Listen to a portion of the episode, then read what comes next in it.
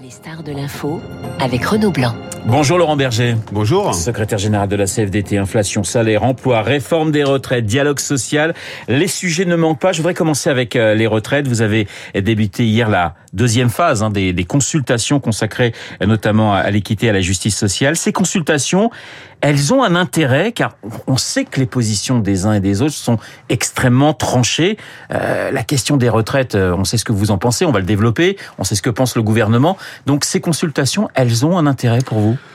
Oui, elles ont un intérêt. Je voudrais juste te dire qu'on a débuté normalement euh, le 7 euh, novembre, la deuxième phase euh, sur l'équité. Euh, pour l'instant, on n'a pas de, de, réunion prévue parce qu'il y a un peu de retard sur la première phase, donc ce qui, ce qui valide d'ailleurs ce que j'avais dit dès le départ, c'est-à-dire on prendra le temps qu'il faut parce que les sujets sont complexes. Mais oui, elles ont de l'intérêt parce que il faut, lorsqu'on parle des retraites, il faut qu'on parle du travail, il faut qu'on parle des fins de carrière, il faut qu'on parle de la pénibilité, il faut qu'on parle de la situation des femmes qui sont aujourd'hui maltraitées dans le, sur le sujet des retraites. Donc ça, ça a de, de l'intérêt. Vous savez, à la fin, euh, c'est pas une négociation ce qu'on est en train de faire. Non, ce sont des consultations. Ce sont des, des, oui des consultations, des concertations. Moi, je crois que le gouvernement il a tout intérêt à, à, entendre. Il y a des organisations syndicales qui ensemble, par exemple sur l'emploi des seniors, ont fait des propositions, des propositions d'aménagement de fin de carrière, des propositions euh, pour faire en sorte qu'il y ait davantage de formation qui soit dédiée aux seniors dans les entreprises.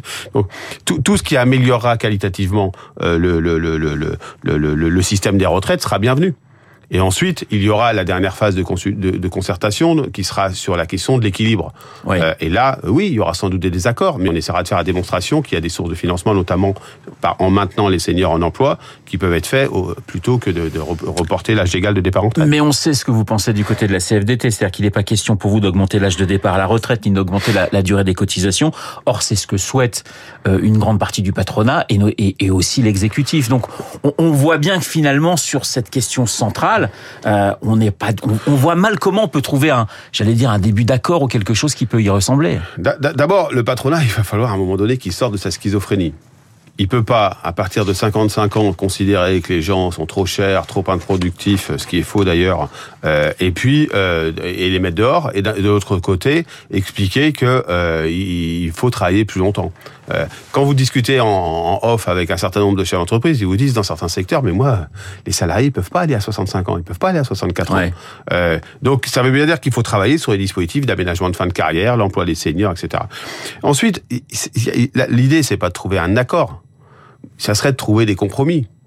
Euh, moi, ce que je constate ces heures-ci, et d'ailleurs, c'est le fait qu'on n'ait pas de réunion. Aussi, mais même le compromis, ça semble quand même très très compliqué bah, bah, sur l'âge, sur la durée de cotisation.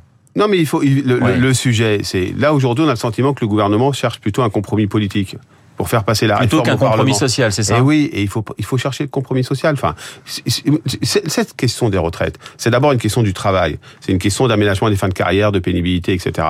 C'est une question d'équité qui est pas aujourd'hui, enfin, qui est pas présente dans le système des retraites pour tout le monde. Mais c'est aussi euh, dans un contexte. Le contexte, c'est quoi? C'est des, des, travailleurs et des ménages qui aujourd'hui, notamment les plus modestes, sont très inquiets de la situation économique. C'est un hiver qui inquiète de plus en plus. On voit bien, les températures sont plus basses. On est assailli de partout de gens qui disent mais je sais pas comment je vais faire en fait pour boucler les fins de mois. Donc le gouvernement, il, il devrait comprendre que ce sera pas simplement le compromis politique qui lui permettra de passer.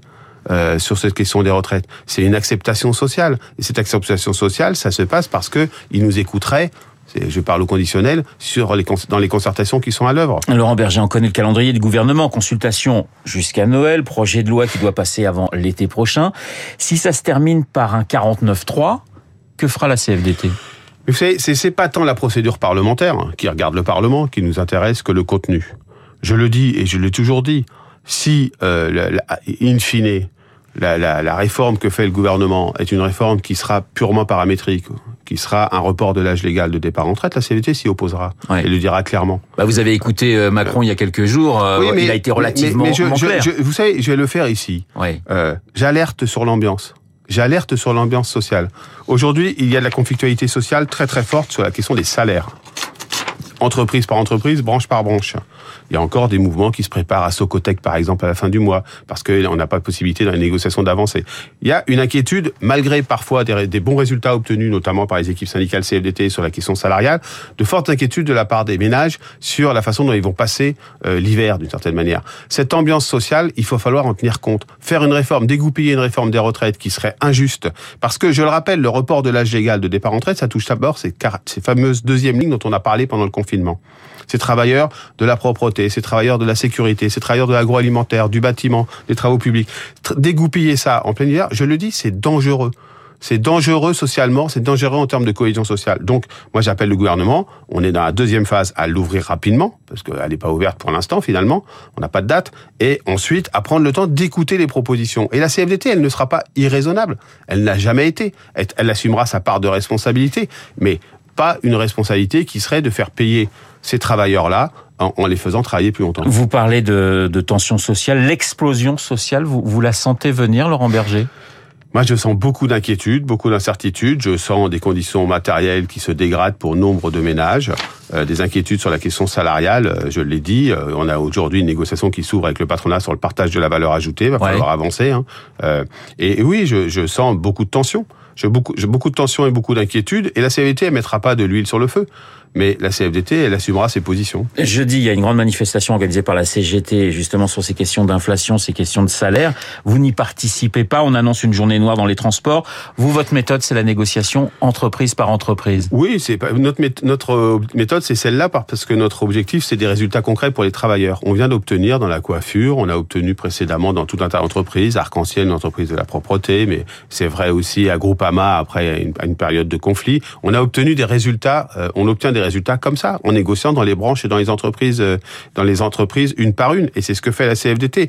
Personne ne peut croire qu'une augmentation euh, générale des salaires euh, viendrait après une grande manifestation interprofessionnelle. Ça ne marche pas comme ça. Une conférence salariale, c'est ce que souhaite Gérald Darmanin. On sait que Bruno Le Maire, lui, est totalement opposé. Il parle d'une spirale inflationniste. Alors vous êtes plutôt Darmanin ou Le Maire, vous? Non, mais d'abord, je suis, je crois que la spirale boucle inflationniste, la boucle salaire-inflation, c'est un faux problème. Aujourd'hui, l'inflation, elle n'est pas du tout liée au salaire. Hein. Elle est liée à l'énergie, aux produits, euh, à l'alimentation et, euh, et euh, aux matières premières. 6,2%. Oui, donc c'est pas lié à l'augmentation des salaires. Donc c'est pas ça dont il faut avoir peur. Il faut avoir peur de gens qui décrochent, qui travaillent et qui peuvent plus vivre correctement.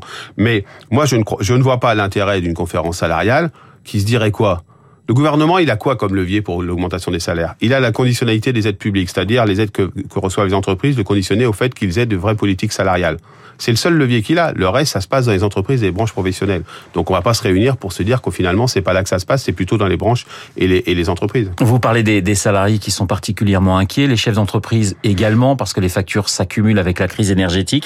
Est-ce que vous craignez des, des, fermetures en masse et donc du chômage dans les, dans les mois qui viennent, un chômage beaucoup plus important que ce que prévoit le gouvernement? Je ne sais pas si ce sera plus important que ce que prévoit le gouvernement, mais il y a déjà des choses qui sont en train de se passer. Il y a des entreprises qui ont revu leur cycle de travail, qui travaillent plus tôt dans les, heures où le, prix de l'énergie est, est, est, moins fort, par exemple la nuit. Euh, donc on, on, commence à voir ces choses-là. Donc oui, il va falloir accompagner spécifiquement ces entreprises parce que ça commence euh, à, à susciter beaucoup d'inquiétudes, y compris chez les salariés. Et puis il va falloir accompagner les salariés s'il y avait, il y avait des, des ruptures de, de, de, production euh, liées au coût de l'énergie. Oui, enfin, c'est pas anodin hein, le, oui. le, risque de, de, de, ralentissement de l'économie, ça c'est certain malheureusement.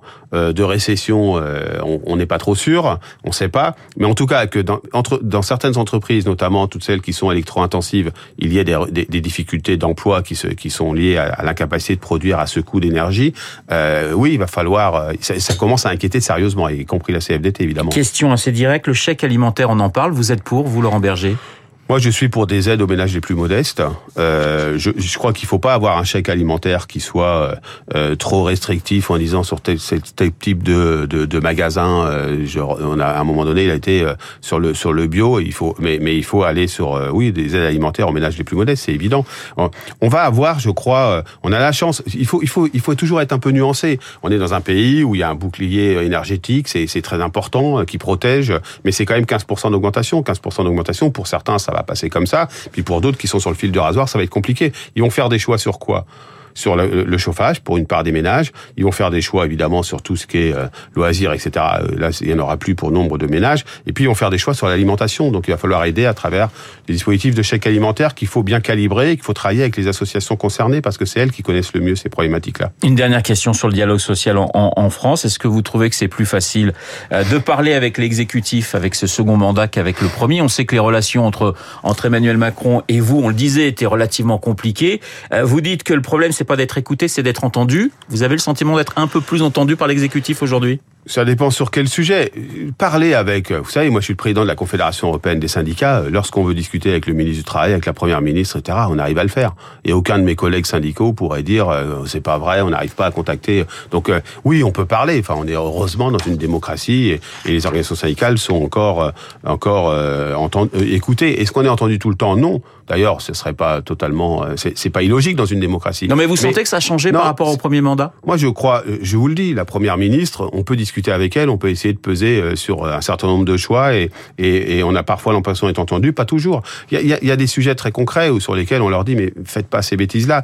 Ils étaient prêts à faire un, ticket modérateur, c'est-à-dire un coût d'entrée sur l'activation du compte personnel de formation, par exemple. On leur a dit faites-le pas. On est en train de négocier avec les organisations patronales sur la formation professionnelle. N'allez pas faire une, une, initiative parlementaire qui va qui va squeezer la négociation. Donc là, on a été écouté temporairement. Donc vous savez, le, le, le, travail, je crois qu'on est dans une période tellement compliquée que notre responsabilité à tous, c'est d'essayer de trouver les voies de, de, de, du dialogue et du compromis. La CFDT elle est toujours ouverte à ça. Il faut que ce soit des deux côtés. Avec la Première ministre, je, je, je crois pouvoir dire qu'on peut faire valoir nos propositions, pas toujours écouter, mais dans ce cas, on revient toujours à la charge parce qu'on est, on est, on est persistant. Merci Laurent Berger d'avoir été ce matin mon invité, le secrétaire général Merci. de la CFDT, dans le studio de Radio Classique. Il est 8h29 dans un instant. Nous allons retrouver Charles Bonner pour l'essentiel de l'actualité.